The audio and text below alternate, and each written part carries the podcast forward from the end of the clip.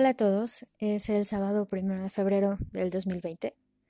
Son las 10.54 de la noche y esto será breve, solo para comentarles que comenzaré un nuevo camino, un camino de transformación, que me ayudará a llegar al punto que deseo en salud, emocionalmente, profesionalmente y personalmente. Es un camino que sé que será un reto, pero también sé que lo lograré con éxito. Y lo que he aprendido en la Kabbalah realmente es que la meta no es lo importante, sino es el camino.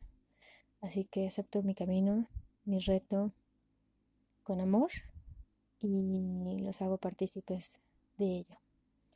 Y todos los días iré grabando algo pequeño para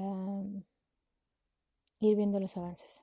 Así que, primera llamada, comienza el reto. Buenas noches.